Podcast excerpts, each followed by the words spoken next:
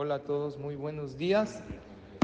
Hay una palabra que si supiéramos su importancia, la diríamos con más concentración, que le da mucha verajá a la persona. Una sola palabra, ¿cuál es? Amén. Responder amén tiene mucha fuerza. La Gemara en Masejet Berajot habla de lo que es el amén. El amén se responde después de una verajá como alabanza a.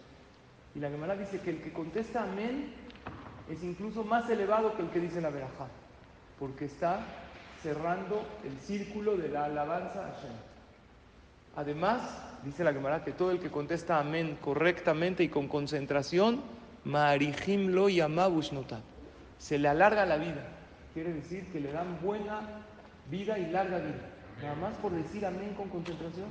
Entonces, ¿cuánto hay que cuidarse en el Beta en el Kadish, en la Hazara? Contestar el amén correctamente. Y dice la Gemara en otro lugar que la persona que contesta amén después de 120 años le abren las puertas del Ganeden junto a los tzadikim.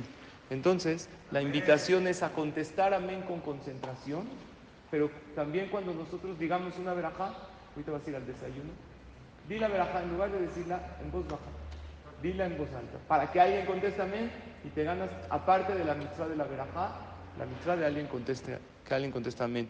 Ojalá que nosotros lo hagamos correctamente y también Hashem que conteste amén a nuestras tefilot, que cuando le pidamos a él algo, Dios desde el cielo nos diga amén y nos diga, voy a responder y voy a otorgarte todo aquello que anhela tu corazón. Que tengan todos un excelente día y mucha verajá.